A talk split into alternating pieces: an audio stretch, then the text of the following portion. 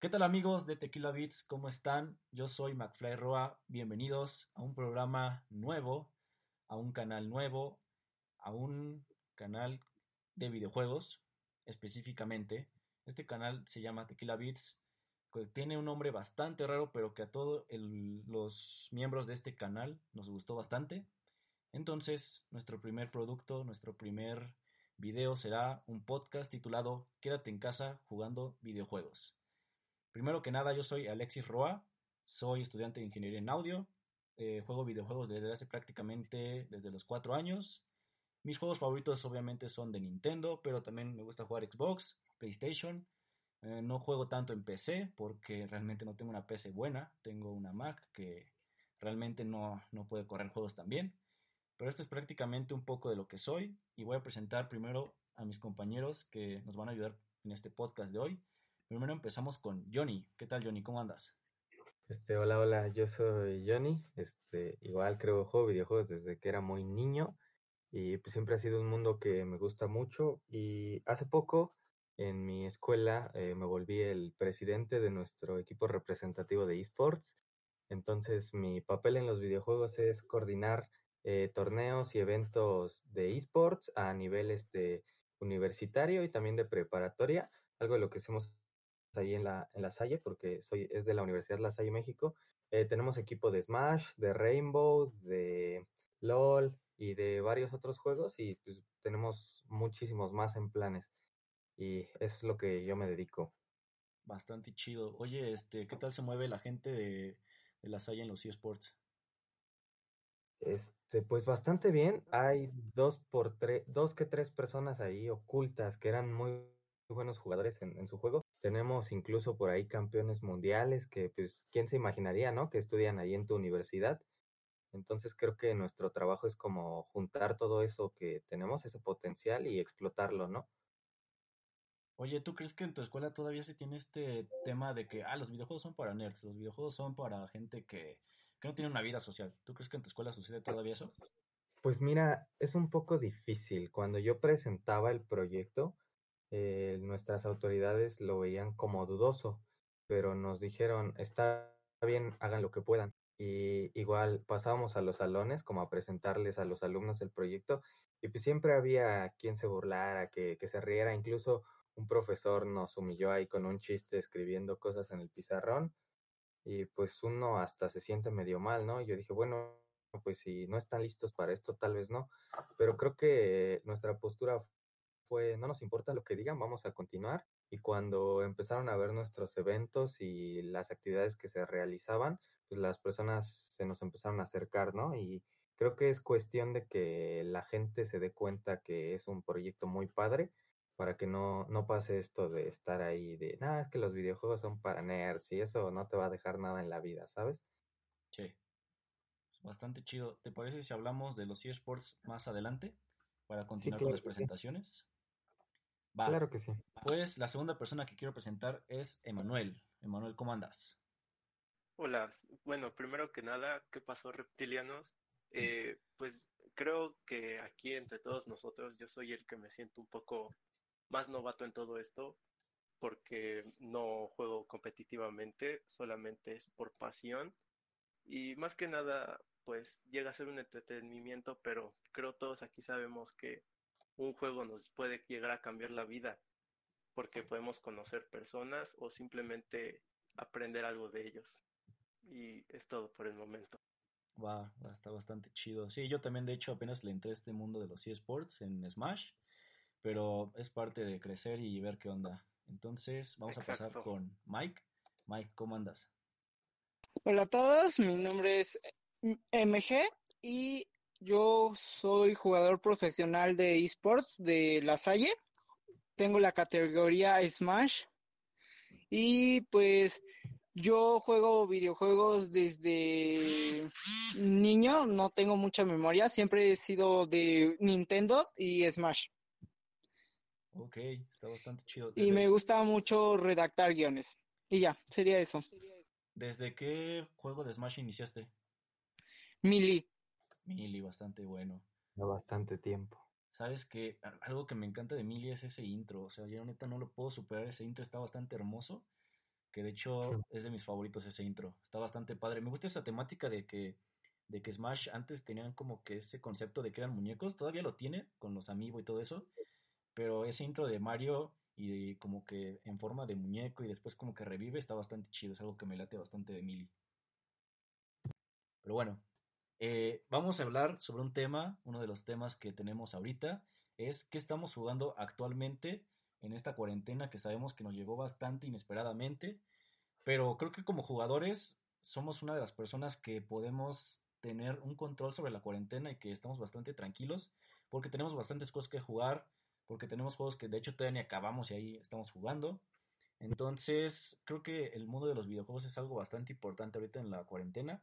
Yo sé que también hay otros medios para entretenerte como libros, juegos de mesa, platicar con, tu familia, pero realmente esa sensación de, oye, voy a jugar Call of Duty con mis amigos, que estás en un mundo de guerra con tus amigos, es algo que, ahorita puede ser bastante genial en, esta cuarentena. Entonces, ¿qué están jugando ahorita en cuarentena? Vamos a empezar con Johnny. Pues creo yo es algo que ayuda mucho el mundo de los videojuegos. Digo, era medio chistoso cuando la gente decía, no, es que, ¿qué voy a hacer un mes encerrado en mi casa, no? Y nosotros los gamers así de, ah, qué bien, voy a tener un mes para jugar este, pues cada quien su juego, ¿no? Digo, al menos yo he estado jugando mucho Smash porque están organizando torneos online. Igual este, he intentado como darle oportunidad a juegos que, que juegan mis equipos, mis seleccionados, pero pues yo nunca había probado, como puede ser el Rainbow Six o el Halo 5.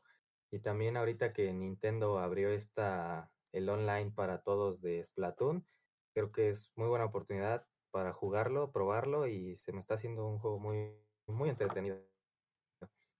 Sí, yo tuve un problema con Splatoon que de hecho se me hizo bastante...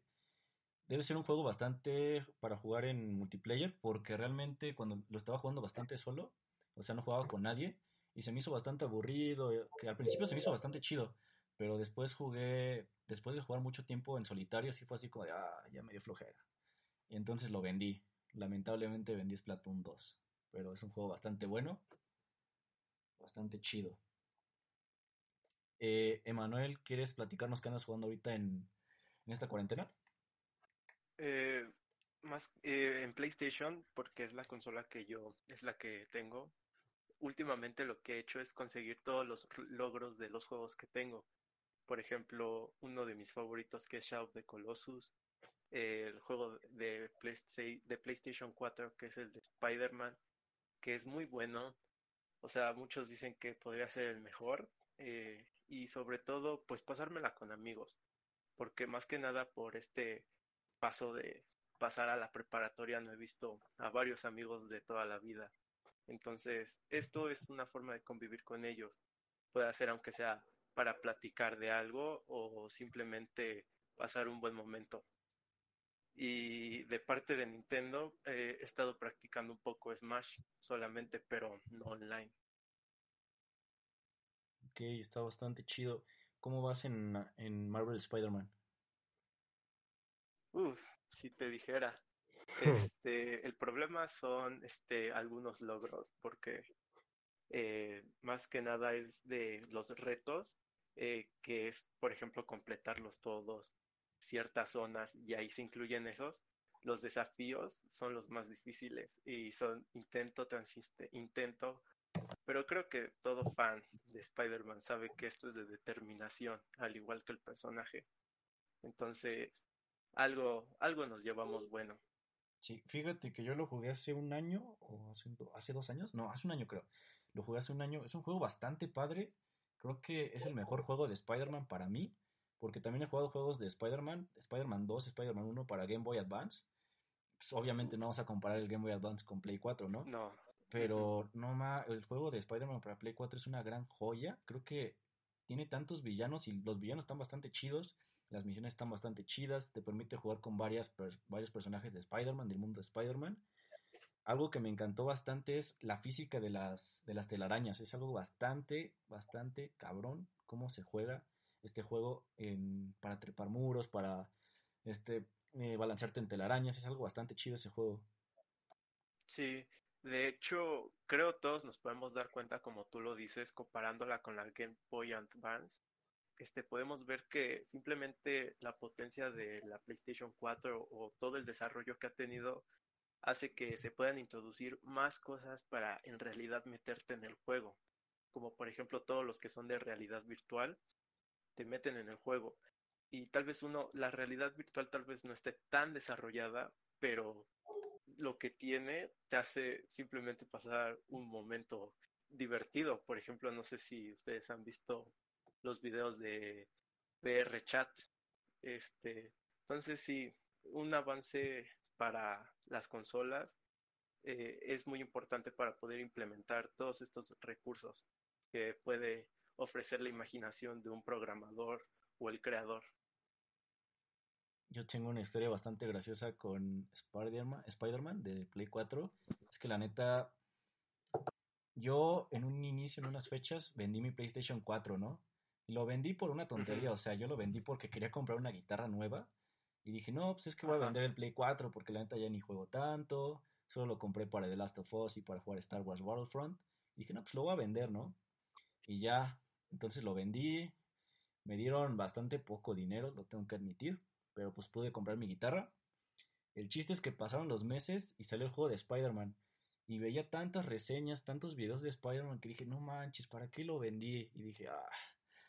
Y ahí me tienen otra vez vendiendo la guitarra que había comprado para volver a comprar mi Play 4 y jugar Spider-Man. Entonces, creo que fue bastante padre que, que pude volver a comprar mi Play 4 y desde ahí dije, ya no voy a vender nada de mis videojuegos mis consolas se quedan aquí en mi cuarto y ya no los voy a vender para, o sea, nunca.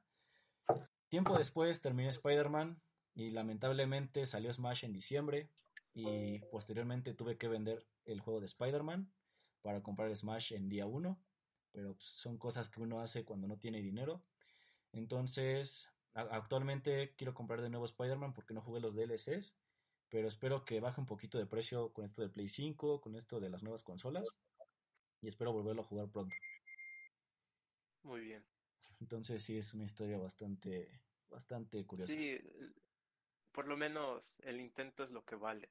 Y pudiste, y pudiste eh, jugarlos, probarlos y sentir lo que el juego te quiere transmitir. Y creo que eso es lo más importante de lo que nos cuentas sobre tu historia. Sí, creo que Spider-Man es uno de los personajes más emblemáticos de la historia.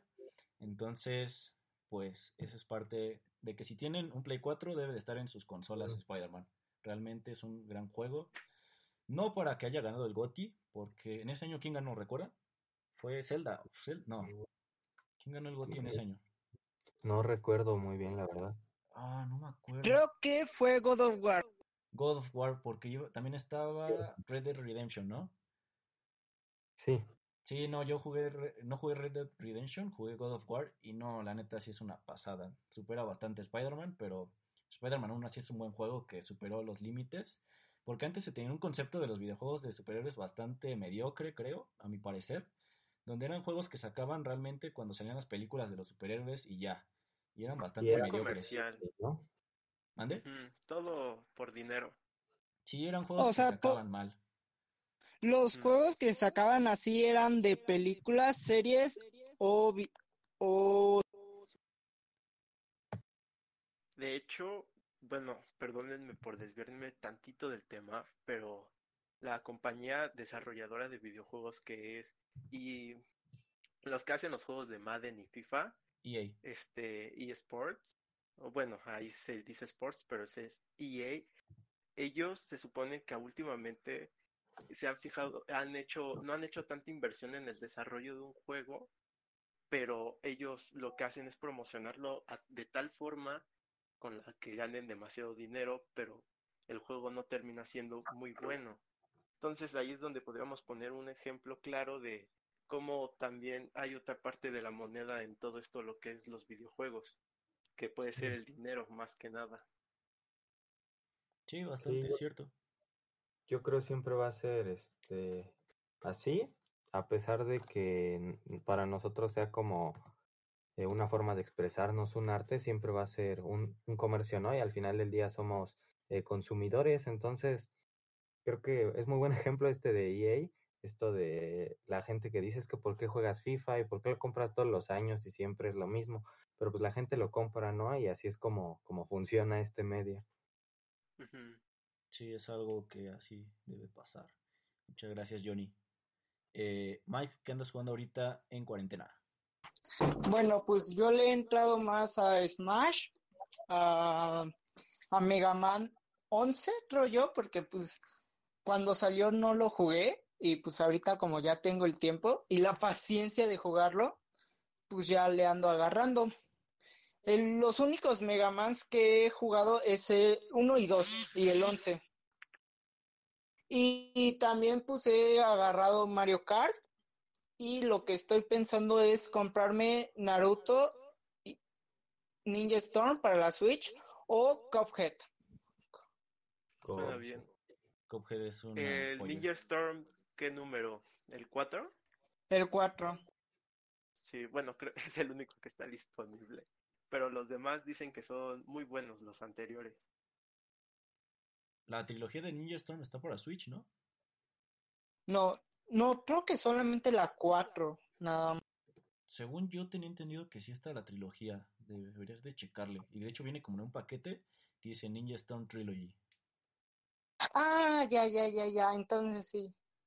Sí. Pues estoy pensando entre Cuphead o es o la trilogía. Chale, yo compré Cuphead porque me regalaron una tarjeta de Nintendo en un intercambio de, de la escuela de 200 varos y estaba Cuphead de promoción. Pues sí, la neta sí lo compré y es un juego bastante chido. Eh, no sé si alguno de ustedes lo ha jugado. Sí. Yo solamente el primer nivel, pero de ahí no he pasado. Sí, yo tampoco lo he acabado, la neta. Y es un juego que debo de. Yo, bueno, con los 10 pesos que te llegan a sobrar cuando uno sale de la prepa, este, cerca hay uno de Xbox que dicen, entonces ahí lo probé y es muy difícil, no lo terminas en una hora. No, si tienen esa idea, no puedes vencer a un jefe en una hora. Está muy difícil. Pero es este, si lo juegas de dos personas, creo ahí es donde entra lo fácil de lo que es el cooperativo. Hablando de pues de que estamos jugando, los cuatro tenemos algo en común que es Smash. Y mi pregunta es, ¿Qué personajes usan? Eh, bueno, creo la, mi respuesta es la más fácil. Yo solamente uso a Link. Solamente uso a ese. Yo ahorita tengo la idea de primero saber bien usar un personaje para después usar los otros.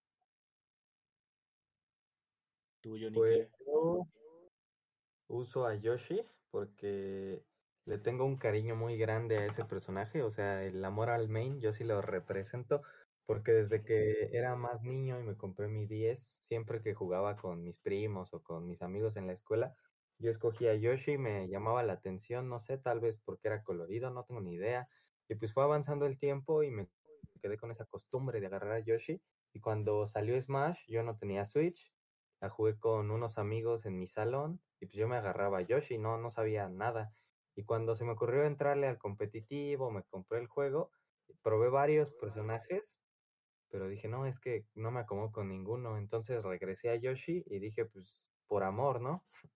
Y es el que uso, aunque por ahí hay quienes me dicen que soy como crayolas y cosas así, pero pues, es un personaje que disfruto. Sí, sí, bastante. La pasión más que nada. Para mí, Yoshi es el mejor personaje del universo de Mario. Change my mind. Sí, la neta sí. Es un personaje bastante tierno, bastante bonito, con unos juegos bastante chidos que realmente Yoshi es un personaje increíble. Pero bueno, eh, ah, bueno, sigue. Eh, eh, yo uso a Cloud y a Capitán Falcon. A Cloud porque lo agarré en Smash 5, porque para entrar pues usé a ese personaje y me gustó todo de él y pues lo dejé, lo pues ya, era mi main. Y luego de segundo uso a Capitán Falcon de cariño, porque lo he usado de Mili, este, Brawl y, y pues este. Ok, bastante chido. Eh, ¿Dijiste Cloud en Smash 5? O sea, de Ultimate. Ultimate. Ah, ok, ok. Es que sí, es que se me hace raro que alguien diga Smash 5. Sí, es que suena, bastante... suena extraño. Yo. Esperen, ¿estamos hablando de la Wii U? ¿Que eso ya no existía? No, estamos hablando de Switch. Pero bueno. Eh, yo de personaje que estoy utilizando ahorita, creo que mi main es Samus Zero. No por amor al personaje, simplemente creo que es un personaje bastante completo, es bastante rápida, tiene ataques bastante chidos. Algo que me gusta bastante es que tiene tres saltos bastante largos. Es un personaje bastante complicado, diría, de usar. Y yo lo uso a mi manera. De hecho, me han dicho, oye, tú juegas una manera bastante extraña de jugar. No sé si alguno de ustedes me ha visto jugar, si alguno ha jugado en un stream de WoW Perro. Pero es un personaje que me gusta bastante de usar. Me gustaba antes usar también a Yoshi, porque, bueno, también por el cariño del personaje, pero no, tampoco los sé usar bastante bien. De personajes también que empecé a usar por cariño es Toon Link, pero me cuesta bastante usar los combos de las bombas, entonces no es un personaje que use tanto. El personaje que me acomodo bastante es Samus Zero. Una lástima que tengo unos ataques bastante pobres a veces, por ejemplo, sus ataques de Smash se me hacen bastante no tan pesados, no, no pegan bastante, pero finalmente es un personaje que me gusta bastante. Entonces, Muy bien. Eh, bueno, yo sé que ahora voy a continuar hablándoles sobre qué estoy jugando ahorita en cuarentena. Ayer jugué el demo de Final Fantasy VII y me quedé impresionado. Debo de admitir que nunca en mi vida he jugado un Final Fantasy VII. Lo jugué porque obviamente Cloud está en Smash y lo empecé jugando y wow, me quedé bastante impresionado con los gráficos, con la jugabilidad y con lo poquito que te da el demo de historia dije, no, este juego lo tengo que comprar. Obviamente no están en mis prioridades, mis prioridades ahorita yo creo que están en comprar Fire Emblem y Xenoblade Chronicles. Pero creo que es un juego que en cuanto baje de precio, porque sé que va a bajar de precio en cuanto salgan las nuevas consolas, es un juego que debe estar en mi colección. Y espero que sea un buen juego para iniciar en esta saga de Final Fantasy VII. Eh, de otros juegos que estoy jugando, estoy jugando Smash, estoy jugando Call of Duty Warzone, este Warzone. También estoy jugando ahorita juegos de Wii U que tengo ahí que no he terminado. Por ejemplo, estoy jugando Donkey Kong Tropical Freeze, estoy echando también el Captain Toad y estoy volviendo a jugar The Legend of Zelda Wind Waker, que es mi Zelda favorito. Estoy jugando por primera vez en modo héroe, un modo que nunca he jugado en ningún Zelda y que es bastante interesante porque es un modo donde se ponen las cosas más difíciles y sinceramente en Wind Waker nunca he recibido un, un game over, pero porque lo jugaba en modo normal, ¿no? Y aquí a cada rato me matan. Entonces es una experiencia bastante padre jugar en modo héroe. Eh, pues creo que es todo lo que estoy jugando ahorita. Ah, también Animal Crossing. Animal Crossing, un juego que creo que Nintendo tenía... Obviamente no tenía previsto esto del coronavirus, yo creo que nadie lo tenía previsto nunca, pero yo creo que Nintendo, sacando Animal Crossing, sacando este también Ring Fit Adventure, creo que dijo, va a ocurrir algo que van a permanecer todos en sus casas. Vamos a sacar estos juegos en esta época específicamente. Y actualmente son de los juegos que más se están vendiendo. De hecho, Ring Fit Adventure no se ha vendido, no, no está a la venta actualmente en ningún sitio. Está bastante liquidado. Y Animal Crossing pues sigue superando sus ventas. Actualmente es el videojuego que más ventas ha generado en descargas digitales en un cierto tiempo, me parece. Entonces Animal Crossing creo que es un juego que deben de jugar bastante, bastante chido. Sí, pero podemos resumir esta parte como que varios probamos cosas nuevas y regresamos a las que nos gustaban, a las que nos marcaron. Por ejemplo, también en mi caso puede ser Dark Souls o Bloodborne. Fíjate ¿No que creen? Dark Souls nunca he jugado. Lo tengo que admitir. ¿No? No, yo, y son de las cosas que digo, ¿por qué no lo he jugado? Yo creo que, sinceramente, le soy sincero, me da miedo eso de de decir ya me estoy volviendo loco por no matar a un jefe. Soy una persona que se desespera bastante mm, con los juegos, porque hablar con una persona no me desespero o no me desespera una persona, pero los videojuegos me desesperan bastante. Soy una persona que ataca a, a lo tonto a veces, entonces sí es algo que me va a desesperar, yo creo. Pues es depende, pero si nos basamos, puede ser fácil, difícil, puede ser dependiendo el caso, pero creo su importancia radica en que no necesita palabras para llegarte a transmitir algo. Sí, es bastante impresionante. Algo que me gusta mucho de Dark Souls es que se creó un nuevo concepto de videojuego. Actualmente tenemos videojuegos como Jedi Fallen Order de Star Wars, Y se le considera un Ah, Dark. Souls, es el Dark Souls de Star Wars. Entonces, ese juego sí lo tengo. Y de hecho no lo he acabado, es algo que también me da pena decirlo, no, no lo he acabado. Y no porque sea difícil o algo, simplemente no estoy trabado en un en un en un puzzle, en un puzzle, por así decirlo, entonces no me falta entender mucho sobre eso. Muy bien. Entonces, y también está el género plataformero de Dark Souls, que es actualmente Cuphead, se podría decir también que es un Dark Souls, porque se creó ese concepto de un juego de- videojuego difícil, que es el Souls. Es Dark Souls, sí, claro. Sí. Eh, ¿algo que quieran agregar? No, Pues, no, creo que me parece muy bien esto de que nos tenemos el tiempo, ¿no? De probar cosas nuevas, de volver a darles la oportunidad a cosas antiguas y también de, de ponernos retos, ¿no? Como Dark Souls, Cuphead y estas cosas que pues, normalmente uno no tiene el tiempo de estar cuatro horas en un mismo nivel, ¿no? Sí. sí, claro. A mí me ha dado risa un meme. Yo, ¿Mande? yo el juego que he completado al 100%, pero yo, bueno, 99, es Super Mario 3D World. Eh, es de 3DS, ¿no? Sí, ay, 3D es Super, Mar- Super Mario 3D 3D World. De Wii U, el de Wii U. Ah, ah, Ah, claro, sí, claro. ya. Ah, Ya- no, el de 3DS es 3D Lands, ¿no? 3D, ajá, 3D Land. Sí, 3D World es de Wii U. No, yo no lo he acabado al 100, No, es neta. 3D World. En Wii U es 3D World. ¿Terminaste también el nivel de la última prueba? Me parece que se llama así. Ay, ese es el que me anda fallando. O sea, digo que tengo el 99%, porque me falta eso. Ok, Bueno, por lo menos queda como última prueba. sí. Es de tener todas las estrellas, ¿no? Yo creo que ese... No, os- ¿Eh? sí conseguí todas las estrellas y te des- O sea,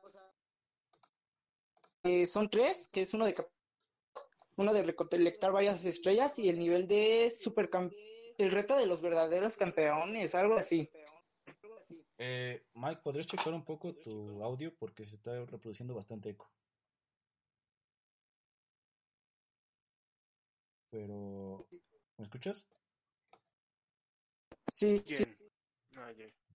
Ok. Aquí unos problemitas técnicos. Sí, checa un poco tu audio porque sí se escucha bastante eco y como que se corta a veces.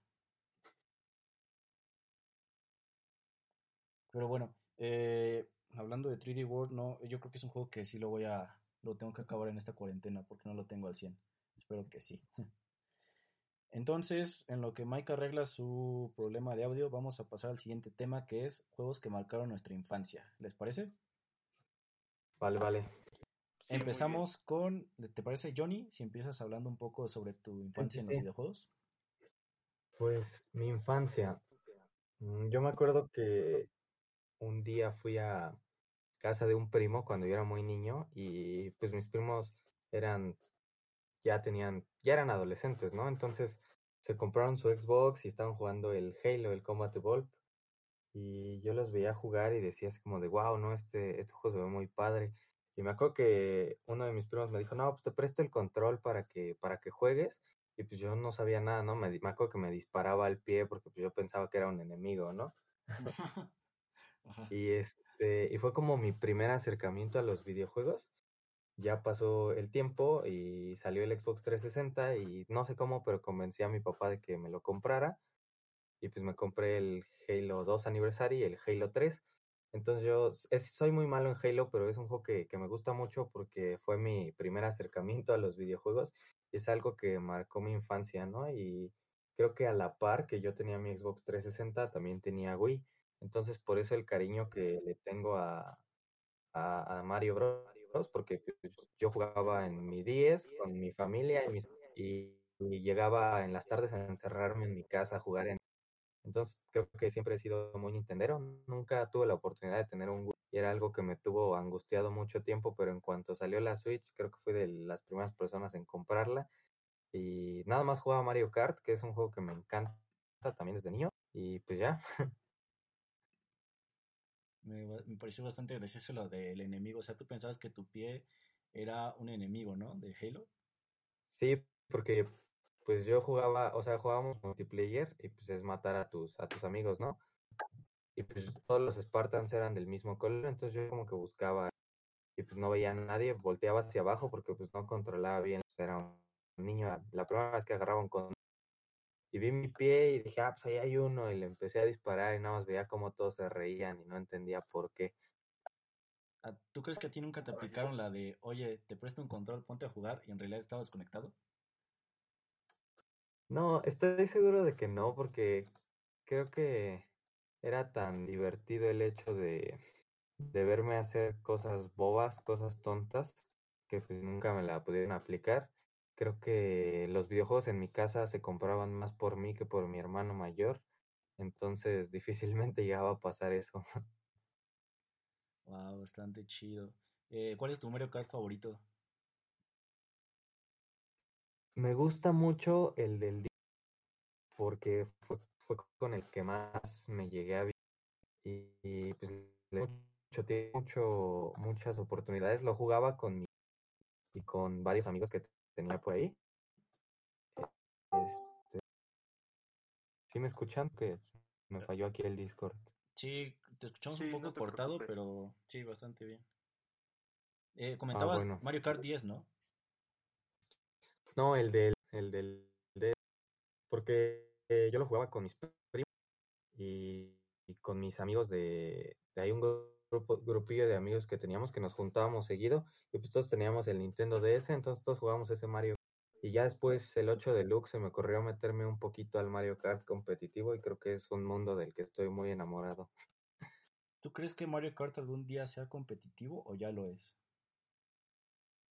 Pues no es competitivo a niveles grandes, pero si te metes a lo poco que hay del Mario Kart competitivo, a mí se me hace un mundo muy padre. Creo que un problema que tenemos con Nintendo es que no explota su, sus competitivos, ninguno, ni siquiera Smash, que es enorme aún. Pero pues bueno, así pasa. Sí, y realmente me encantaría que hubiera un competitivo así formal de Mario Kart porque creo que es el juego en el que más me desempeño más chido. Eh, pero algo que me saca bastante de onda y yo creo que sé la razón es que cuando tú entras a Mario Kart 8 Online ves bastantes Royce con cierto tipo de llantas, con cierto tipo de vehículos, porque creo que es el personaje que está roto. Pues varios personajes, creo que todos los que son pesados, Wario's, Waluigi, Royce, este, Bowser, son cosas que tú ves mucho, sobre todo con la floruga y las ruedas pequeñas. Las ruedas pequeñas todo mundo las usa sin importar el...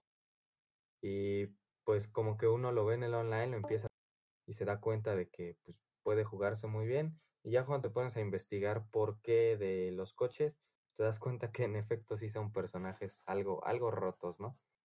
Sí, pero al final como que se complementa, bueno, se complementa con que sepas jugar bien, porque creo que algo que destaca bastante de Mario Kart 8 es que sí tiene una estrategia de juego. Al implementar los dos ítems, creo que debes de tener una estrategia de juego. Mi estrategia de juego es voy a sacar objetos, voy a tratar de recolectar los dos ítems y voy a sacar objetos hasta que me dé la, la bocina en primer lugar. Esa yo creo que es mi estrategia de juego, de siempre tener la bocina cuando estoy en primer lugar y buscarla cada rato porque siento que no, que si no tengo la bocina, en cualquier momento va a llegar la concha azul y va a valer.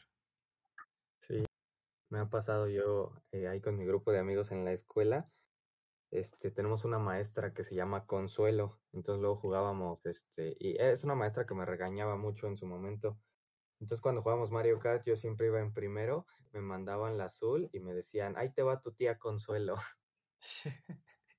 Entonces ya yo, yo tengo muy dado a decirle así a la, a la famosa concha azul. La tía Consuelo. Yo también le digo la tía, pero no Consuelo. Yo no le digo la tía, ahí te va tu tía.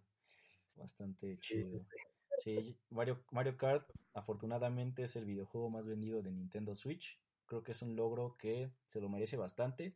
Personalmente creo que es el mejor juego de, de Nintendo Switch multiplayer. Quizás sí, superando a Smash o quizá no, pero para mí creo que es el juego que definitivamente cualquier persona que tiene un Nintendo Switch debe tener. Claro que sí. Entonces, pasemos a Emanuel. ¿Tú qué jugabas de niño? ¿Cómo fue tu experiencia al jugar de niño? ¿Cómo iniciaste? Pues la verdad fueron varias cosas, porque si nos metemos al, a lo que sería un videojuego, creo todos desde una computadora buscando juegos en Google, podíamos empezar. De hecho, así fue como empecé en Super Smash Bros. por un juego de computadora pixeleado. Luego, eh, como Johnny lo dice, en mi caso fue que un primo tenía, ya era del 360 todo esto, eh, pero tenía su primer Xbox y jugábamos Halo Combat Evolved, eh, pero la diferencia es de que yo sí, él sí me enseñó, entonces nuestro reto siempre era pasarnos el juego en un día en legendario, entonces ahí ya fue cuando empecé con retos, y cuando mi hermano pasó a cuarto de primaria, le compraron su PlayStation 2. Y es aquí creo donde llega el momento donde más me marcó. Porque yo creo, este, nos pudimos dar cuenta desde, la primer, desde el primer tema que tengo cierto fanatismo por Spider-Man. Yo siempre busqué un juego Spider-Man para PlayStation 2. Nunca lo conseguí. Entonces un día que mi hermano salió solo, bueno, está acompañado de mi papá para comprarse un juego, yo le había dado dinero para uno de Spider-Man. Y no, o sea, no llegó con el juego, llegó con Shadow de Colossus. Y creo ese juego es el que marcó completamente el cómo veo un videojuego. Por ejemplo, el cómo te llega a transmitir algo. Puede ser de cierta forma u otra, pero esa parte sublime del juego, la que te marque, es muy especial. Y sobre todo la banda sonora. Eh, ya si nos vamos a juegos difíciles, se podría decir que fue Dark Souls 3 por el PlayStation 4. Y cuando tuve por primera vez mi primera Xbox, eh, fue Skyrim, el juego que marcó mi, mi, ¿cómo decirlo? Mi parámetro para escoger juegos de aventura y nunca aburrirme.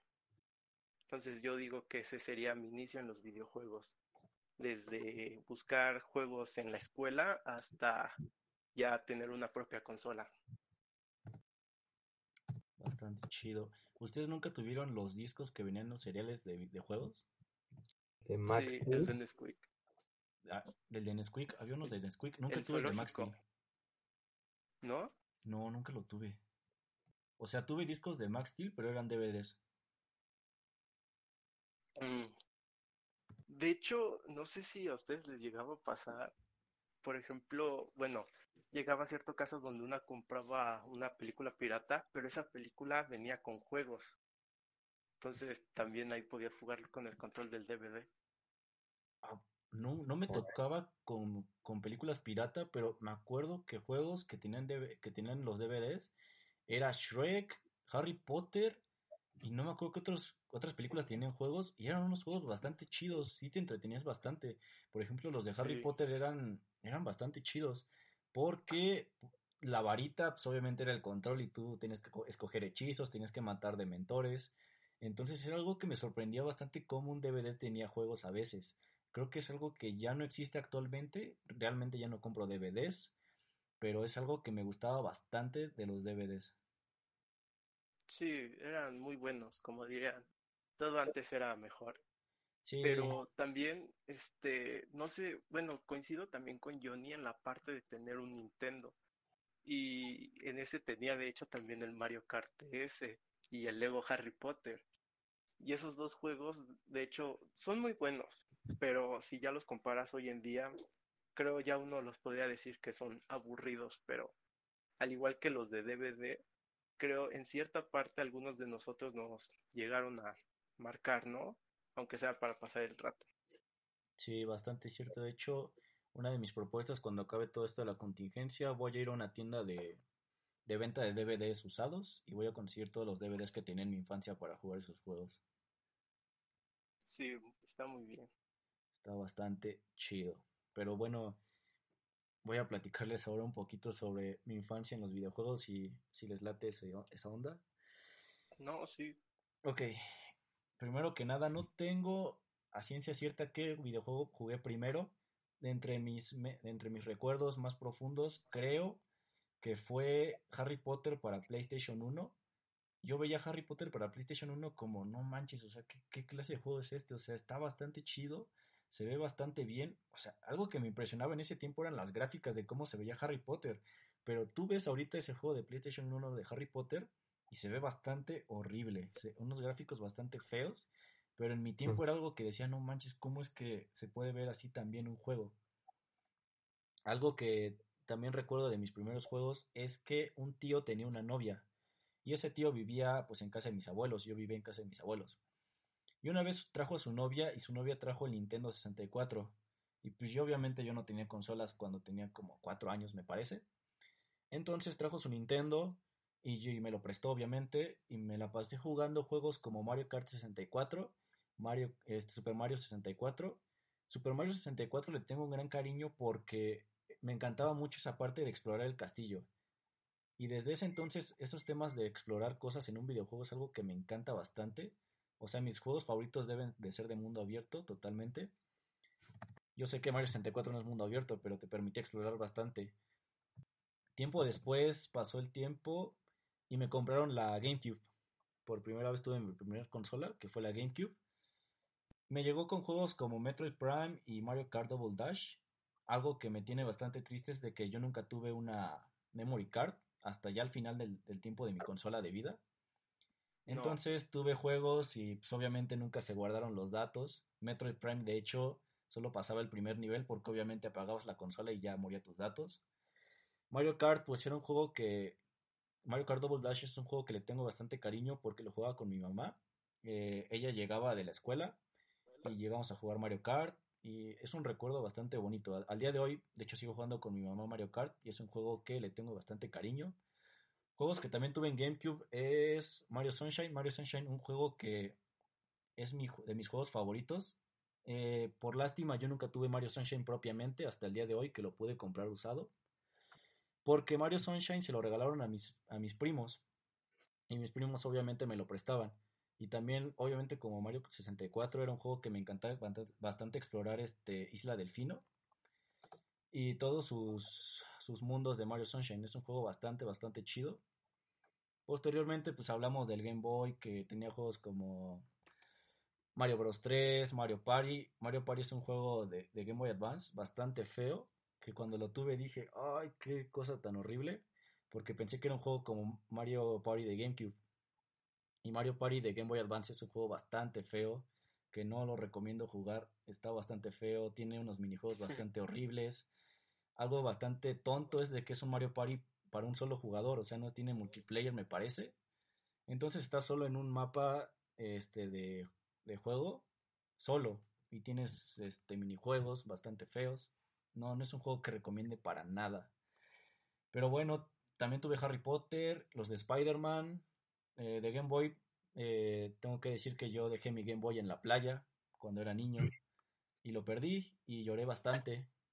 También tuve Mario vs. Donkey Kong, que es un juego bastante bueno, que al día de hoy me encanta. Un juego de plataformas que tiene este, mundos bastante pequeños, pero está bastante chido.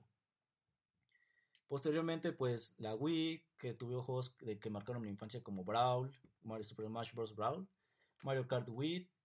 De, de Nintendo Wii tengo que confesar que tuve juegos bastante feos, como tuve el juego de Shrek 4. Ah, no, fue Shrek 3. Que pues yo creo que en mi infancia dije, ah, pues está bastante chido. Y pues a día de hoy yo creo que lo juego y va a estar, va a ser un juego bastante horrible. Yo también jugué este de Shrek 3, me acuerdo que no podía pasar de los primeros niveles, pero yo lo tenía en el Xbox. Estaba, estaba extraño, me acuerdo de algunas cosas. Sí, estaba bueno. A día de hoy tengo la caja nada más, pero no sé dónde quedó el disco. Realmente es un juego que sí tengo planeado volverlo a comprar para ver qué tal estaba. También tuve juegos como Wally, como Harry Potter. Ah, yo también. Toy Story juegos que pues bastante, se puede decir, mediocres, pero pues que al final te divertían y tú como niño pensabas, ah, está bastante bueno, pero pues la realidad es otra. Eh, de hecho, ah, bueno, perdón, pensé. No, sí, continúa. No, tú, perdón. Eh, tuve un juego de Harry Potter, el del misterio del príncipe, un juego que me lo acabé en un día. O sea, yo cuando me lo acabé dije, no manches, ¿cómo ya me lo acabé? Eh, bastante corto, pero algo que sí tengo que reconocer de los juegos de Harry Potter es que cuando se lo proponen, tienen un mapa bastante chido de Hogwarts. O sea, la onda de explorar Hogwarts completamente es algo que me encanta bastante de los juegos de Harry Potter. Aunque no creo que haya un juego de Harry Potter bastante bueno, pero algo que sí debo de admitir que es bastante chido es explorar el mapa. Eh, ¿Me querías decir algo, Emma?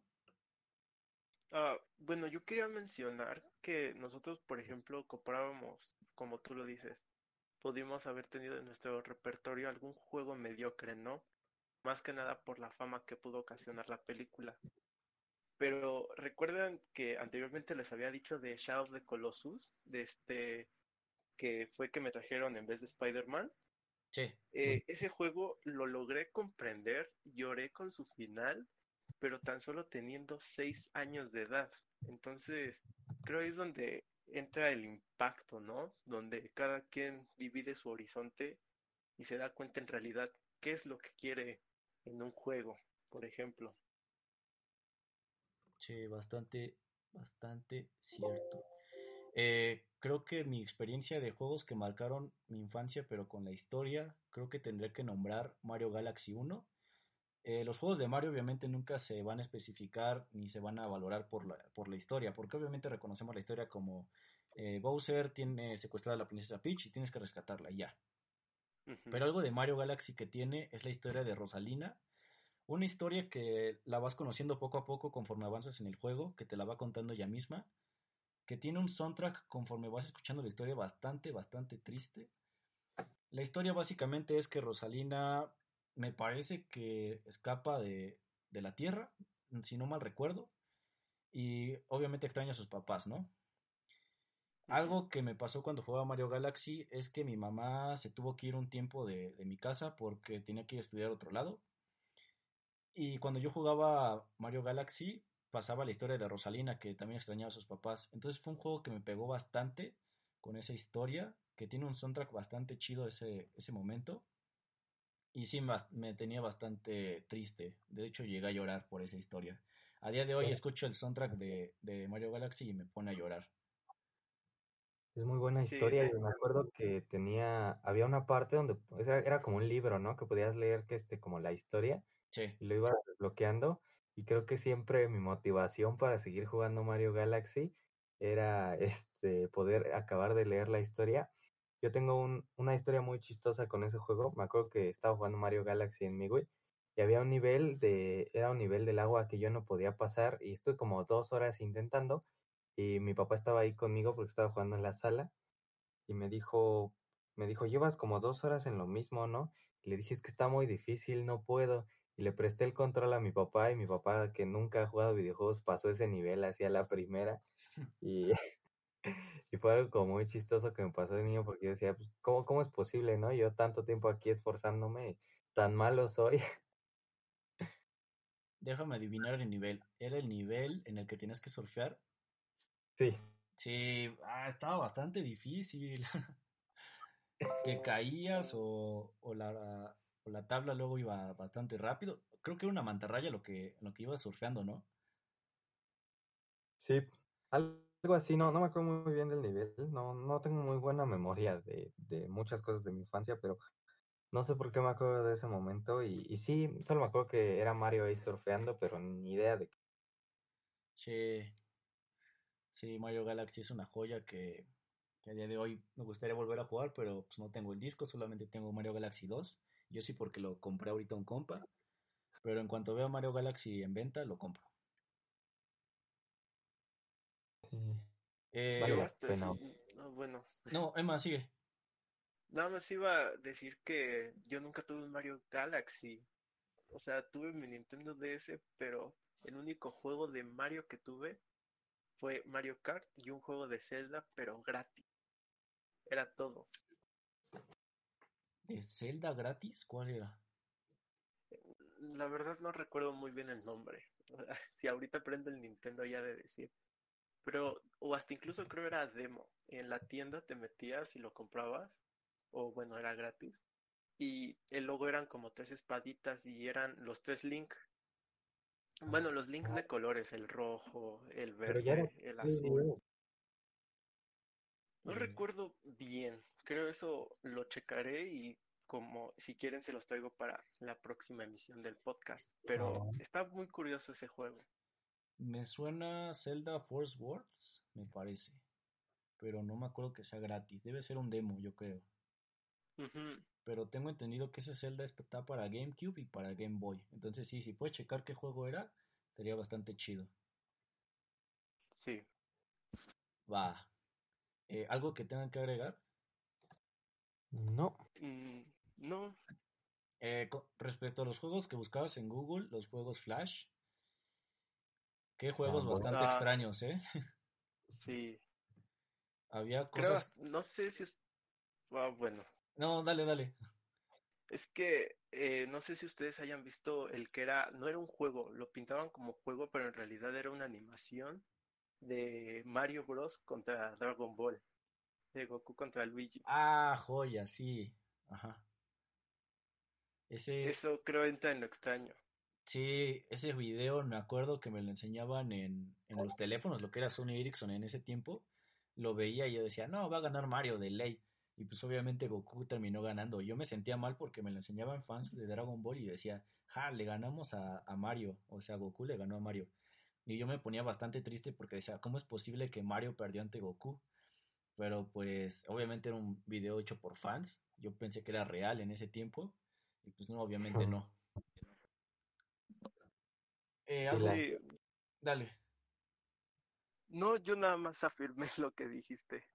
Sí. Algo bastante curioso de los juegos Flash es que había cosas bastante raras, como había juegos de Mario peleando contra tortugas, las tortugas, pero con puñetazos, y algo que me sacaba bastante de onda. También había cosas como Sonic en el mundo de Mario, Mega Man en el mundo de Mario, Mario en una moto, y pues yo en ese tiempo creía que eran oficiales, y sí me sacaba bastante de onda. También algo que tengo que recordar es que respecto a lo que dijiste, Emma, es que había un Smash para computadora, que era Smash Flash. todavía lo juegan.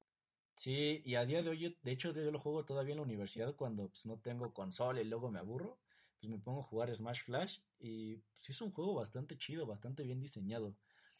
Obviamente tiene sus problemillas, como todo juego Flash, pero es un juego bastante chido que tiene personajes que nunca va a tener el juego original. Exacto, y también creo algo muy importante es la accesibilidad que tiene, ¿no? O sea, al ser computadora y pixeleado y de bajos requisitos, es algo que uno puede probar y pasársela bien, porque de hecho es hasta multijugador. Uno juega con las flechas y el otro con el teclado, bueno, con las letras. O ya eh, conozco gente que conecta su adaptador de jugo de cubo a la y ahí ¿A poco se puede? no no sé si no sé cómo le harán, pero he escuchado de gente que hace eso y la verdad es que me sorprende bastante. No sé qué tipo de configuración tengas. Lo voy a checar y lo voy a intentar hacer a ver si se puede. Pero pues sí eran esos juegos Flash. Me acuerdo que para poner un juego Flash en mis tiempos, que era 2006, 2007, era de que conectabas el cable Ethernet a la computadora, hacía el clásico sonidito de internet y para jugar el juego tenías que esperar como tres horas. Y era así como de, ah, y cuando lo jugabas, pues no tenías de otra más que jugarlo y acabarlo a lo mejor. Entonces sí era de esas épocas que recuerdo bastante, el internet bastante lento. Pero pues pasemos, si gustan, al siguiente tema, ¿les parece? Sí, sí, Sí, sí. está bien. Vamos a hablar un poquito ya sobre temas bastante cortos, que son cómo afectó el COVID a la industria de los videojuegos. No sé si alguien quiere empezar con este tema. Pues yo he visto bastante subida de precio en los juegos y no sé, no sé muy bien a qué se deba, supongo que a la alza del dólar por esto mismo, pero se afectan bastante, yo creo. Sí, sí, se han subido bastante los juegos y se nota bastante en PlayStation porque los juegos de PlayStation están en dólares. Sí, bueno, están en dólares y unos están en promociones, pero por lo general son los que casi ya nadie compra. y unos ya de hecho hasta se agotan, dice que se agotaron, ¿por qué? No lo sé. Pero también algo que yo he visto mucho es de que afectó tal vez por esto del dólar, pero si hablamos este en ventas digitales como por es, podría ser Animal Crossing, las, las ventas están muy altas, entonces también tiene esa contraparte en donde por accesibilidad, tiempo y sobre todo el que tenemos pocas posibilidades para entretenernos, suben estas ventas. Fíjate que algo que está afectando en los videojuegos ahorita es Nintendo y su Nintendo Direct. Eh, a día de hoy eh, ha pasado bastante el tiempo y no hemos tenido un Nintendo Direct bastante de esos que normalmente siempre publica Nintendo, que son los normales, porque tuvimos un Nintendo Direct Mini, pero a día de hoy pues no lo seguimos teniendo y es algo que los fans de Nintendo lo exigen bastante.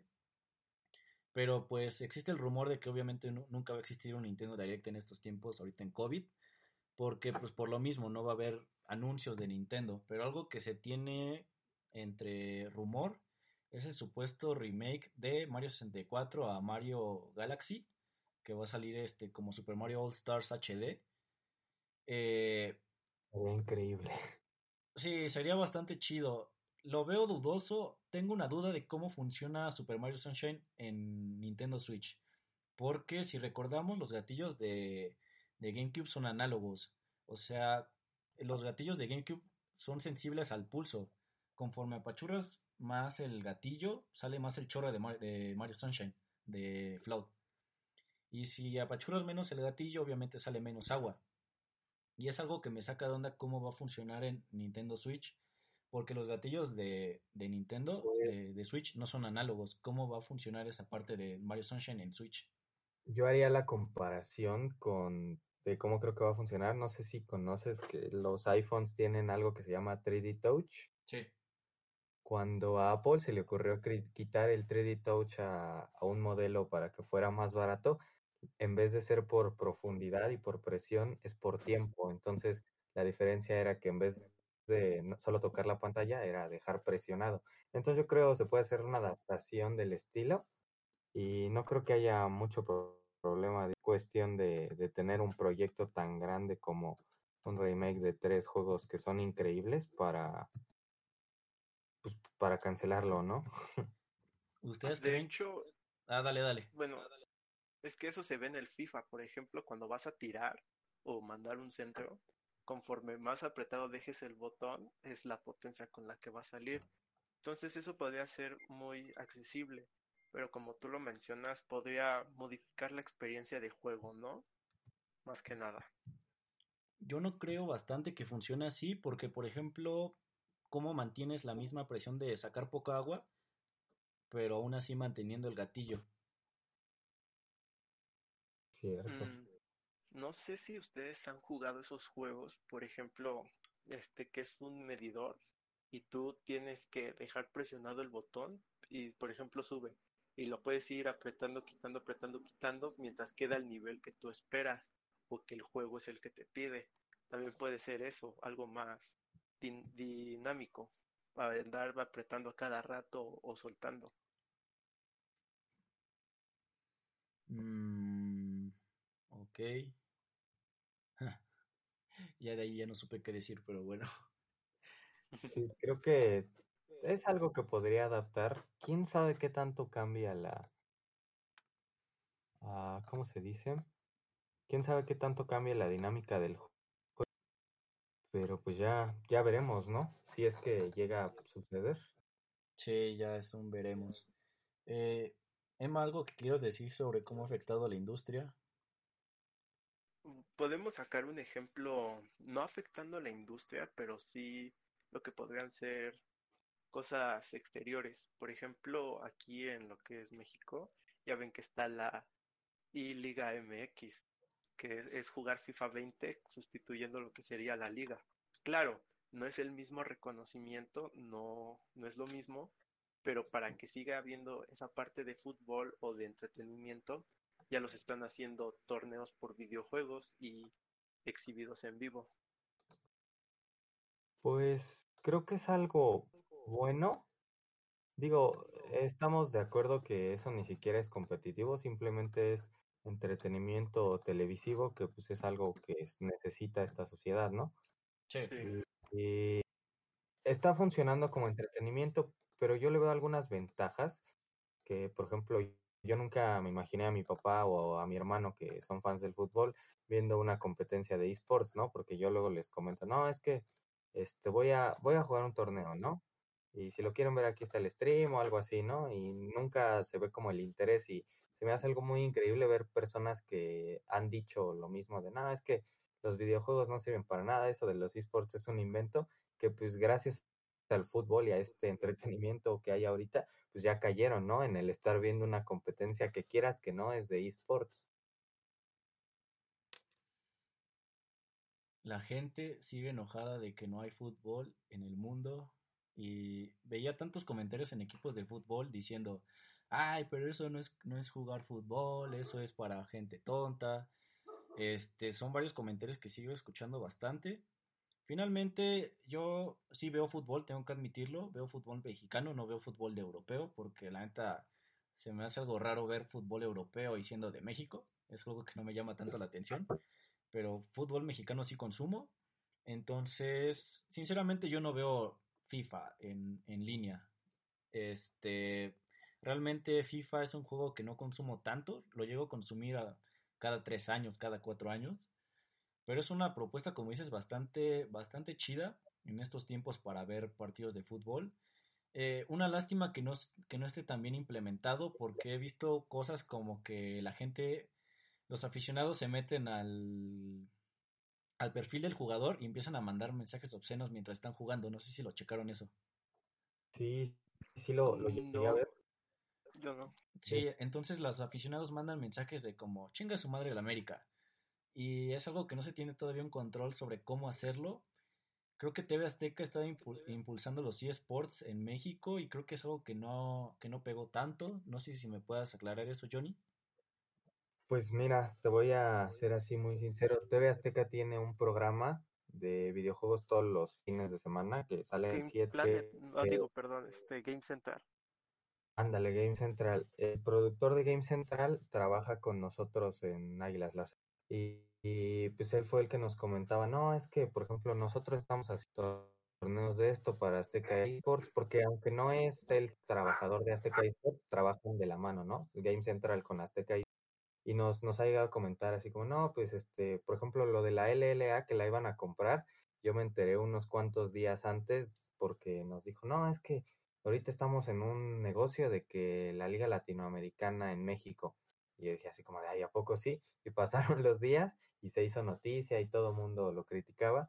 Entonces nos, nos llegan como muy de la mano noticias de cómo están intentando impulsar y, y lograr varias cosas y se me hace algo muy digo, siento que les le hace falta como más difusión y explotarlo más, que es un poquito del trabajo que nosotros hacemos en la en la escuela, porque nuestro objetivo es que desde que entras a la prepa, que es cuando empieza el asallo, tú puedas, este, pues este gusto que muchos tienen por los videojuegos, llevarlo a algo más serio y que puedas salir de tu universidad llevando años de experiencia en los esports y que te pueda fichar un equipo más grande, ¿no? Y es como el objetivo que nosotros tenemos como Águilas Las Salle Esports, que yo entro a prepa, me gusta mucho Smash, me meto al equipo de Smash, pues todos me, me dan en la madre, pero empiezo a entrenar, a mejorar y ya tal vez ya para cuando acabe mi carrera soy el mejor jugador de mi escuela, acabo la carrera y aparte me puede fichar algún, algún equipo ya más grande, ¿no? Y creo que es, es importante empezar desde abajo porque los esports será algo muy grande y tendrá muy buenos jugadores, pero si no es algo que alimentemos, no, no se va a lograr. Y por ejemplo, el fútbol, el básquetbol, pues todos, ah, todo tiene su liga grande y sus ligas pequeñas, ¿no? Y creo que es algo que tenemos que alimentar nosotros como país y como, como jugadores, ¿no? Sí, claro, bueno, es un proceso, porque por ejemplo, comparándolo con los deportes, estamos hablando de que si checa su origen es desde 1900, o dos siglos incluso antes. Entonces, ya es igual que antes, se puede decir que empezó como algo raro, como el, el fútbol, el soccer, cuando se empezó a expandir en el mundo. Pero mira, al final del día ya es tan común por la influencia que tuvo durante todo ese proceso de tiempo. Sí. Sí, es con de tiempo nada más. Ya veremos el tiempo que, que, nos dice. Creo que hablamos un poquito sobre el próximo tema, pero no importa, creo que es parte de, de esto que está sucediendo. Eh, algo que sí quería decir es que sí ha afectado a la industria, pero también la ha favorecido bastante. Lo hemos notado con que los, las ventas de Switch se alzaron bastante. Creo que a día de hoy en Estados Unidos parece que hay un abastecimiento de Nintendo Switch, ya casi ya no hay. Aquí en México pasó con el Nintendo Switch Lite que se vendió en Samsung a 3 mil pesos. Yo fui una de las personas que dijo, ah, pues Nintendo Switch Lite a 3 mil pesos, bastante barato.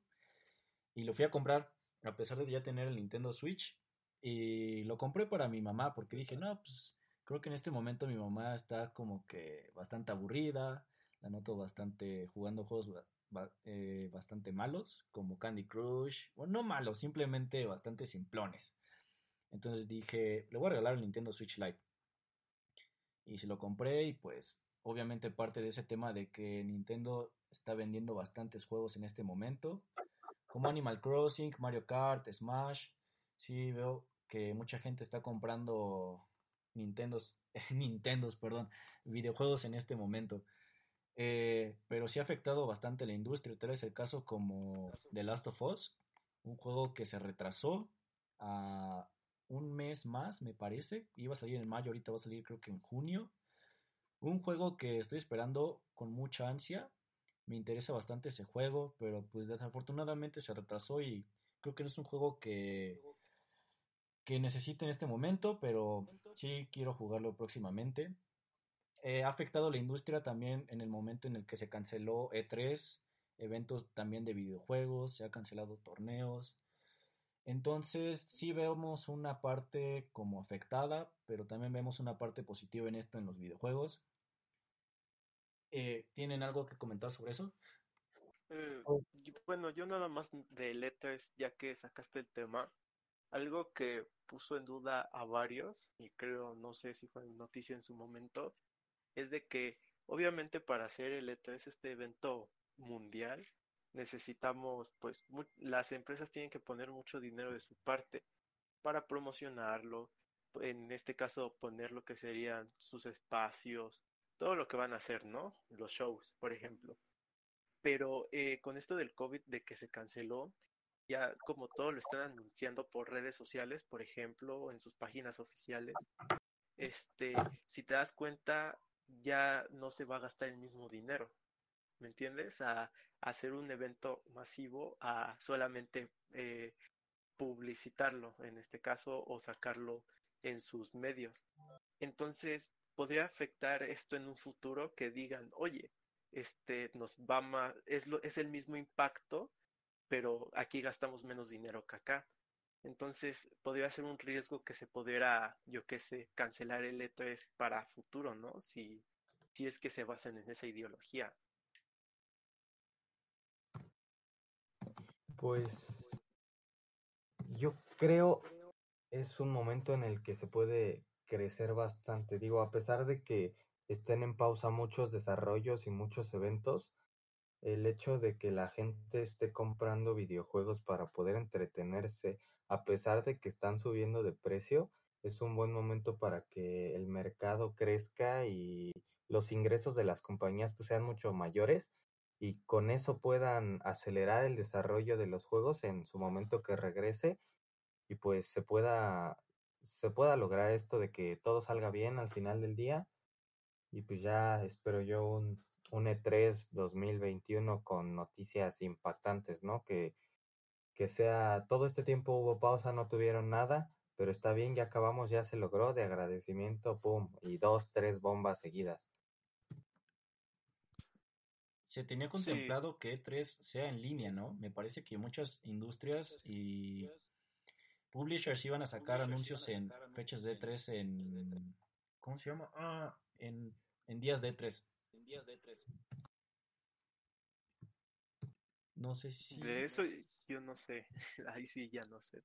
Yo la verdad no sé, pero es algo que esperaría, porque es algo que al final del día ya tienen planeadas las compañías y pues que es muy diferente mostrar un anuncio en un auditorio de lleno de miles de personas que subirlo a tu canal de YouTube, ¿no? Pero siento que puede funcionar, sobre todo con las cosas que ya estaban listas, ¿no? Sí, es algo que definitivamente, definitivamente debe funcionar.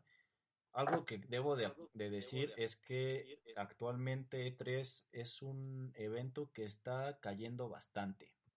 Lo digo porque he notado que ya no tiene la misma gente que va. Eh, los publishers obviamente van saliendo, como es el caso de PlayStation 4, que ya no actualmente ya no va desde hace casi dos años, me parece. O sea, sí ha habido publishers que lo han abandonado, han habido publishers que se han integrado.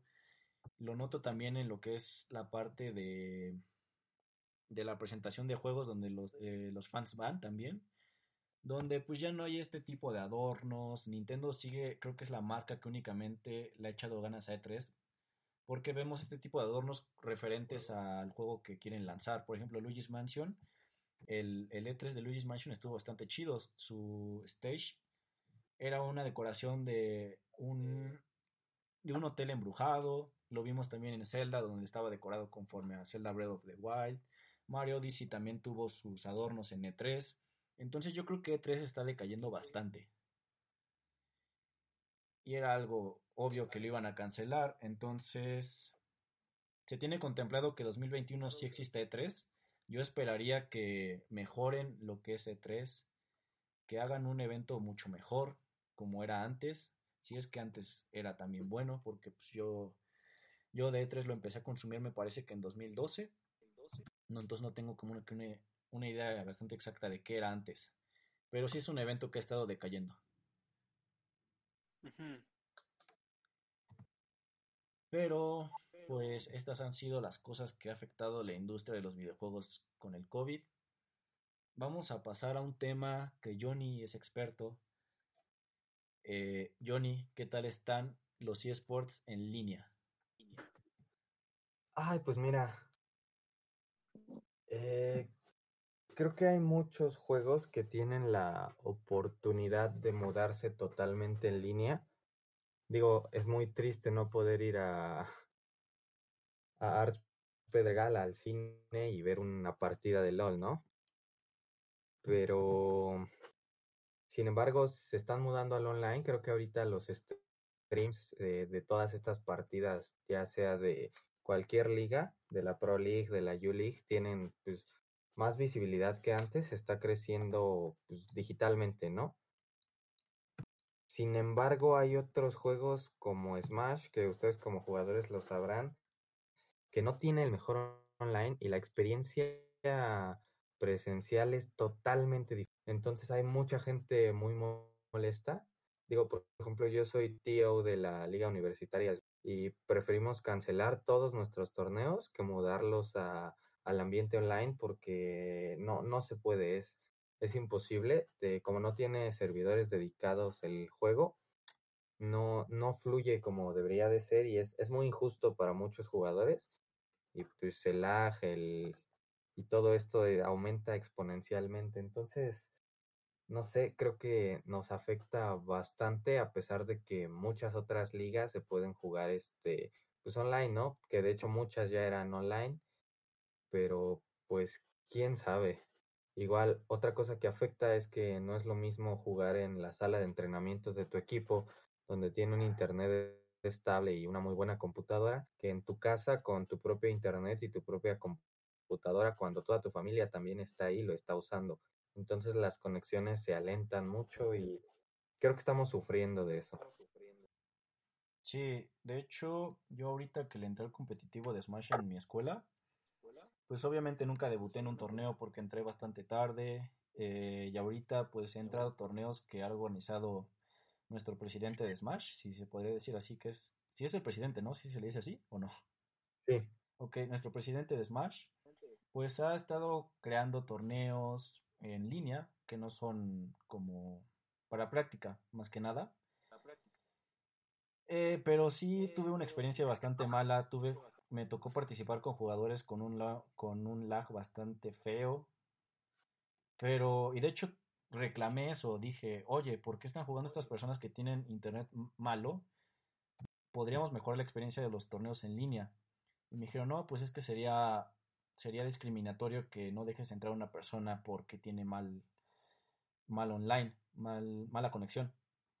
Y yo todavía sigo pensando que debería, no sé tú como presidente de tu liga de escuela, si deberías de bloquear a personas que tengan mala conexión de internet. Mira, es algo que hemos pensado y existe una regla en los torneos online, al menos de parte de la liga universitaria que cumplen todos los torneos, ya sea del TEC, de, de la SCOM, de la Salle. Si hay un jugador con mala conexión, tú estás en todo derecho de pedirle su prueba de velocidad y que y que te mande, no, es que mi conexión está en tal y ya uno como TO, como organizador o como administrador, moderador del torneo, el cual cualquiera que sea tu papel, tú ves la, la conexión de ambos y tú dices, no, pues este es el que tiene muy mala conexión y se le dice, no, pues este tienes DQ, perdón, es tu conexión, no, no es nuestra culpa, ¿sabes? Porque está bien que exista el lag, a veces es tolerable, pero hay momentos en los que es injugable.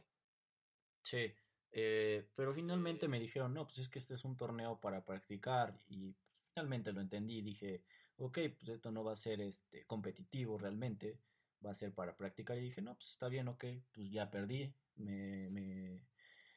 tuve una derrota bastante terrible por el lag, porque mi jugador, bueno, el jugador con el, contra el que jugaba se aprovechaba bastante del lag y dije, no, pues está bien, pues no pasa nada. Sí, sí, de hecho, al menos en Smash, la tier list es totalmente diferente online, porque hay muchos personajes que requieren mucha precisión. Digo, ahí pobre de ti que usas a Samus Zero, porque requiere mucha precisión ese personaje y online es algo que no se puede hacer. Entonces tú ves la tier list eh, de un torneo normal presencial y ves la de uno online y te das cuenta que pues, los personajes que están en el top son totalmente diferentes y la forma de usarlos es eh, jugar lento, jugar con proyectiles y cosas que no son muy agradables.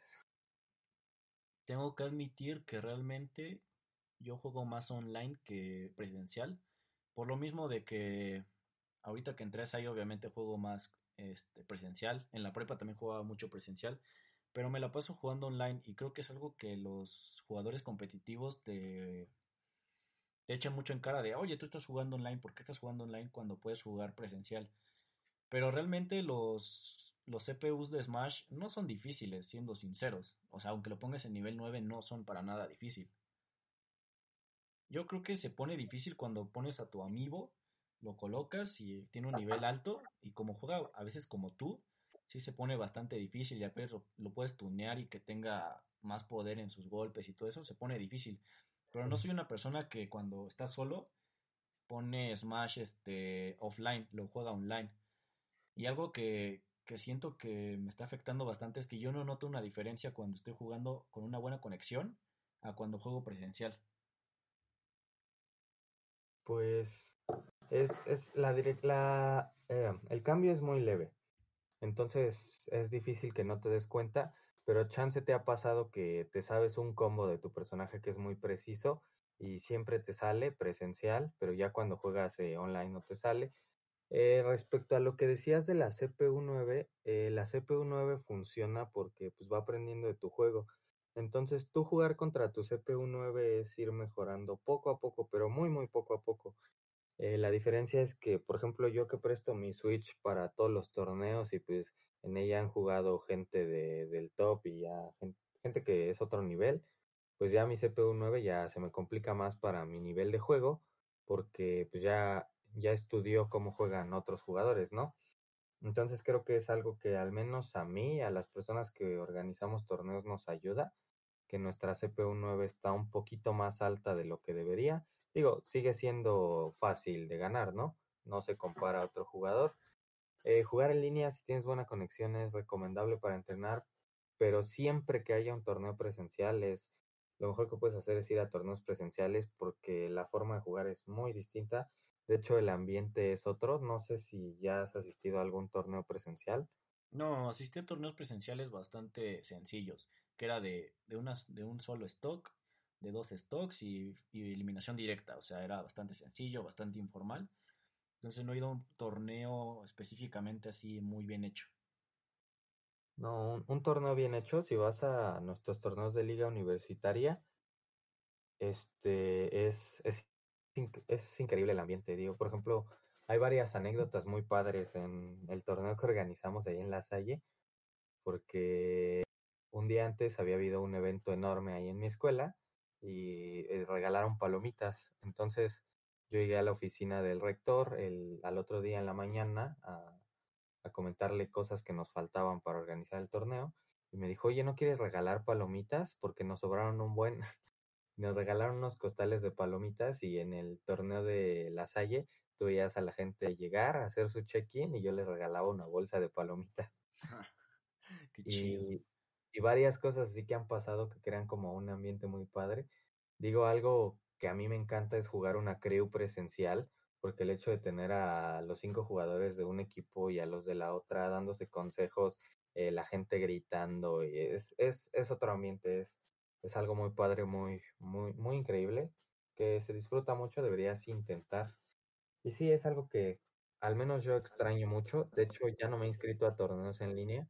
Al inicio lo hacía pues como por compromiso, ¿no? Porque yo decía, pues es, son torneos míos, tengo que, pero ya después es como de, no, mejor nada más lo organizo porque jugar yo esto en línea no puedo. Sí, Eh, yo tengo una duda. Por ejemplo, para nuestros espectadores, si queremos participar en uno de tus torneos que nos mencionas, ¿qué podemos hacer para poder estar en él? Mira, los torneos que organizamos nosotros como, liga universitaria, eh, si tú sigues la página Superior Smash en Facebook, ahí siempre anunciamos nuestros torneos. Digo, ahorita no hay nada, pero pues es tú llegar a la escuela y inscribirte. Te tienes que inscribir desde antes en línea en una plataforma que se llama Smash UG y ya llegas y lo único que te pedimos para hacer tu check-in es que nos enseñes una credencial, una boleta, lo que sea que demuestre que estás estudiando, porque son torneos exclusivos para estudiantes. Pero si no, también de vez en cuando se organizan torneos más grandes para no estudiantes y hay varios, este, bueno, Dojo creo que ya cerró, pero mm, el Sumidero, en GameCube, en PlayCube, perdón, y estas cosas. Hay, hay muchos torneos de Smash. Creo que si a ti te interesa el Smash competitivo, lo que debes hacer es meterte a grupos de Facebook, a páginas de Facebook y siempre vas a encontrar un torneo de Smash. Muy bien, muchas gracias, Johnny. oigan, este, hablando un poco sobre el competitivo de Smash, alejando un poquito del tema, yo siendo sincero, a veces me arrepiento de haber, de haber entrado al competitivo de Smash, porque, no sé, yo cuando jugaba Smash de niño, actualmente un poco antes, me pasaba mucho de que yo jugaba por, por, por jugar, o sea, simplemente era por diversión. Yo seguía jugando con ítems hace tres años, cuatro años, y me divertía bastante. Y ponía cosas como Mario contra Bowser, y contra Peach, y contra Daisy, para, no sé, algo de mi mente imaginaba que iban a pelear, porque había detrás una historia donde se encontraban y se ponían a pelear, ¿no? En mi mente existía eso. Y jugaba con ítems y me divertía bastante, era algo que me, que me gustaba mucho. Y cuando le entré al competitivo, como que veo más Smash como que algo serio, algo que debo de decir, ok, quiero ganar un torneo, debo de mejorar. Entonces ya no lo veo tanto, o sea, sí sigue siendo diversión, pero ya no ya es así como que más personal, más para ti. Y actualmente juego con ítems y es así como de, ay, no, qué flojera. Entonces sí siento que Mm, se perdió un poco de esa pasión por jugar por diversión, a hacerlo más por una pasión, por tomarlo en serio, pero se perdió un poco de, de la diversión. No sé si les pasó. Mm, Yo digo que esto ya es muy subjetivo, porque, bueno, yo nunca he estado en un competitivo de videojuegos. De hecho, iba a entrar a uno de Smash, pero por tarea no pude. Pero que más o menos me desarrollé más en lo deportivo. Te puedo decir que el hacer- hacerlo por diversión es muy divertido. Pero en mi caso, en un competitivo, creo lo puedo ver más como una forma de aprendizaje. No sé si te pasa. Sí, sí, me pasa. Algo que, que estoy de acuerdo contigo, sí se pierde como cierto interés. Yo los juegos siempre era de, ay, tengo ganas de un desestrés, de divertirme un rato, y pues dos, tres horas jugando Smash con, con los compas, ¿no? Digo, algo que extraño mucho yo, que por ejemplo de Mario Kart, es jugar con mi familia, con amigos que pues no se dedican a esto, porque pues era divertido, ¿no? El echarnos la rivalidad. Y ahora es un voy en Sí. primero y le saco media vuelta a todos y es aburrido, ¿no? Sí, Entonces, siento que es algo de lo que me arrepiento. Por ejemplo, algo que yo hago mucho, ahí en la Salle tenemos equipos de varios juegos. Entonces, de repente me meto a, narrar sus partidas y me informo mucho de, de los juegos, de cómo funciona esto, pero no quiero ponerme a jugar este con ellos porque yo no quiero mejorar mi nivel, por ejemplo, en Halo, para poder seguir divirtiéndome de que me estén matando a cada rato y de que sea como muy muy competitivo, pero con un amigo, porque estamos al mismo nivel y que no sea un competitivo pues ya más serio, más estresante de pues tengo que ganar esto porque es mi equipo, es mi escuela, este estoy representando o algo o alguien, ¿no? Y creo que eso es una carga que a mí no me gustaría tener. De hecho, yo por eso no soy jugador, por eso prefiero estar eh, organizando torneos, organizando a los equipos, gestionando cosas más administrativas, porque disfruto más de espectador, pero es un espectador desde adentro, no sé si me da a entender. sí. Y sí. ya por eso yo no me meto mucho como jugador, porque prefiero seguir disfrutando los juegos así de partidas con amigos, nada serio, de todo, todo por divertirse. Sí. Sí, yo de hecho algo que me pasó cuando entré al competitivo es de que yo entré porque cuando entré en la prepa yo tengo que admitir que fui que cursé a tres prepas, o sea, yo vengo de tres preparatorias. En la tercera preparatoria me topé con un jugador que jugaba Smash bastante, que jugaba Smash mucho, o sea, era bastante bueno. Entonces se armaban las retas y me ganaba. Y yo decía, ¿por qué me está ganando si yo he jugado Smash mucho? ¿Por, por qué jugaba Smash este de manera competitiva? Yo seguía jugando con ítems y él jugaba con sin ítems a 1v1, este, ¿cómo se llama? Final Destination, ¿no? Entonces, pues dije, le tengo que ganar. Y actualmente sigo jugando con él. Creo que Johnny lo conoce. Si es que le entra a los streams de Go Perro, es Pollo Shock. No sé si lo topas. Ay, me suena, es que la, ay, la comunidad es muy enorme y topar Sí. a tantos jugadores, sí, es complicado, pero sí, sí he escuchado su nombre. Entonces, él es un jugador bastante bueno que, de hecho ha jugado con varias personas que conoces. Y mi intención era ganarle y actualmente es una persona que no le puedo ganar tanto. O sea, le llevo a ganar un combate de 10. Él me gana 9. Entonces se crea esa rivalidad entre personas de le, le quiero ganar, quiero ganarle, que no me gane. Y también me pasó en la universidad, este, porque empecé a jugar con mis compañeros de universidad y a todos les ganaba. Y llegó un jugador de Mili que se llama Kevin y jugamos y es muy parejo en los combates. O sea, yo gano 6 combates de, cin- de 10 y él gana 4. Entonces se crean muchas rivalidades de... Hasta te enojas y es algo que me da bastante risa porque me cae bien el tipo, pero cuando jugamos Smash es así como de mi enemigo. Sí, sí, sí. Creo Entonces, que las rivalidades son bonitas. sí, la rivalidad es bonita, pero sí se crea mucho esa tensión de que, ah, este güey me ganó. No por envidia, simplemente es como que un orgullo que tienes dentro que no sabes que existía. Pero sí, esa es la razón por la cual entré al competitivo y eh, mi intención ahorita es ser un buen jugador de Smash. Quisiera estar en la tier list de SAI, de mi escuela bastante alto. No sé si pueda, le he ganado a jugadores buenos que están en la tier list de SAI, pero pues también me ha ganado, entonces ojalá que, que pueda llegar a un buen nivel. Algo que sí quiero es una sudadera de mi escuela con el logo de, de Smash. Y es una de las cosas por lo que estoy en el equipo. Ah, es que a ustedes les dan sudaderas, ¿verdad? Sudaderas, creo que a Perro le dieron playeras, pero yo quisiera una sudadera. A mí se me hizo eso muy padre de su escuela, que nada más, ni siquiera eran un equipo y les dijeron, es que vamos a ir a un torneo, pues es, es escolar, no si nos deja ir a nombre de la escuela. Y su director les regaló unas sudaderas, algo así me, contó la historia Guau Perro. y se me hizo pues este muy padre porque por ejemplo en nuestro caso fue de, oigan, es que vamos a ver si, si vamos a un torneo, que no sé qué, nos dijeron así como de, ah, les damos permiso, pero pues ustedes hagan todo y, y ya, ¿no? Y las playeras que, que nosotros tenemos como equipo, las primeras nos las regaló un, un, el papá de uno de los jugadores, que nos dijo, no, es que yo sé dónde hacer playeras y, y, este, y se las puedo regalar, ¿no? Dije, ah, pues qué padre. Y todavía la Salle nos dio el diseño, pero pues lo teníamos que hacer nosotros, ¿no?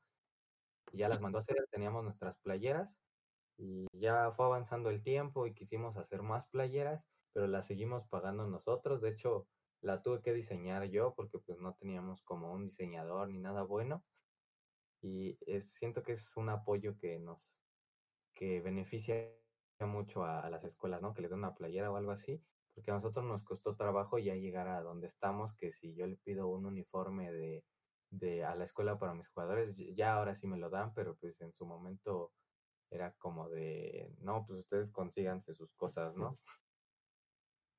Sí, de hecho no sé mucho de la historia, algo que sí cambia es de que Guauperro pues obviamente estudia videojuegos y pues obviamente sus profesores, sus directores de carrera lo van a ayudar porque conocen mucho del tema, ah, este, son apasionados del tema.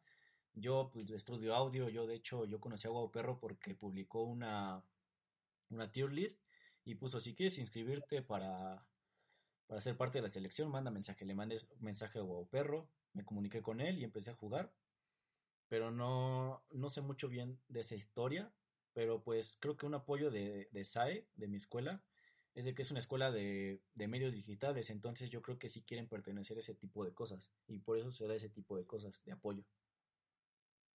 Sí, es, está padre. Yo, yo conozco la historia porque mi equipo empezó un mes o dos meses antes que el de Guau Perro, entonces mm, yo lo conocí a él en, en un torneo y ya después este, él es líder de un grupo ahí en la serie que es un grupo misionero es uno de los líderes porque es exalumno. Entonces yo asistí a ese grupo y un día me lo encontré y le dije, oye, que tú no eres el de Smash. Y me dijo, sí, que no es que ya me puse a platicar con él y me platicó esto de, ay, es que nosotros también queremos abrir el equipo. Y pues yo tenía apenas un mes que estaba con el equipo de Smash en la escuela y le dije, mira, pues yo hice esto y no funcionó tal. Entonces, por eso medio conozco la historia de Sae, porque pues yo estuve ahí como aconsejándolo, ¿no? Al bueno de Waupe. Pues sí, ¿mande? Nada. sí, es parte de, de, estos equipos que se están armando. Yo espero armar uno de Mario Kart, pero pues creo que no hay un competitivo de Mario Kart. Ojalá algún día exista, me gustaría entrarle a un competitivo de Mario Kart. Pero sí existe. Bueno. Ahorita te digo bien. Sí, pero pues estos fueron los temas de hoy. No sé si quieren añadir algo. No. Por mi parte, no. Pues creo que tuvimos una transmisión de una hora y media, me parece, si no es que me equivoco. Iniciamos a las 7, ¿verdad? Y ya son las ocho y media. Sí. Uh -huh. Pues esto es parte de lo que es Tequila Beats, un canal, un medio de videojuegos que estamos empezando a crear, que va a ser, va a estar en Facebook, en Twitter, en Instagram, en páginas web este es un proyecto que yo traté de iniciar, que Perro me apoyó a, conseguir gente, que son ustedes. Espero contar con su apoyo, subiendo contenido. Eh, este es parte de nuestro primer contenido que vamos a subir a YouTube. También espero subirlo a Spotify. Entonces, este es el podcast. Eh, me despido. Les agradezco mucho su participación en el podcast. Eh, una buena plática, me gustó bastante. Obviamente el podcast no va a recibir gente el primer día ni la primera semana.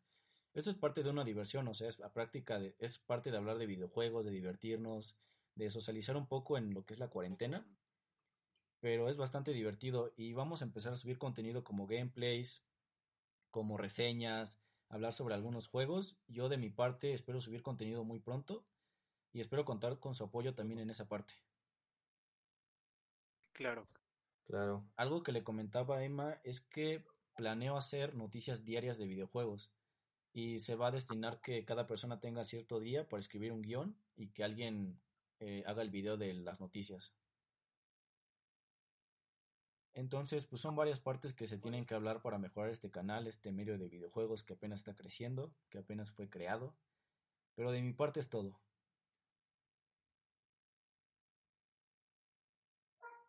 Sí, igual eh, yo me despido. Eh, y aquí Johnny Arellanes, eh, esports universitarios, lo que gusten, videojuegos. Vamos a divertirnos. Espero les guste esto que es Tequila Beats.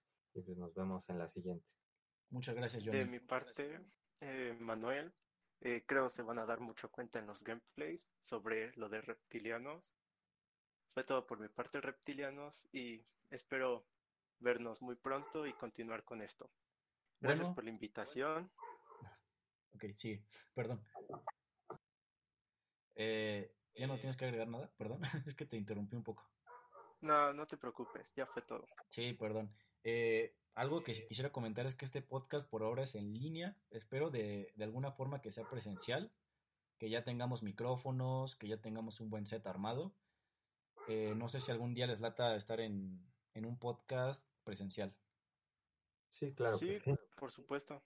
Entonces esto por ahora es en línea y más que nada es eso. Mi nombre es Alexis Roa, pero me pueden decir McFly o McFly Roa, que es mi subnombre que tengo en los videojuegos. Y eso es todo. Nos vemos próximamente en una nueva emisión de Tequila Beats Podcast. Hasta luego.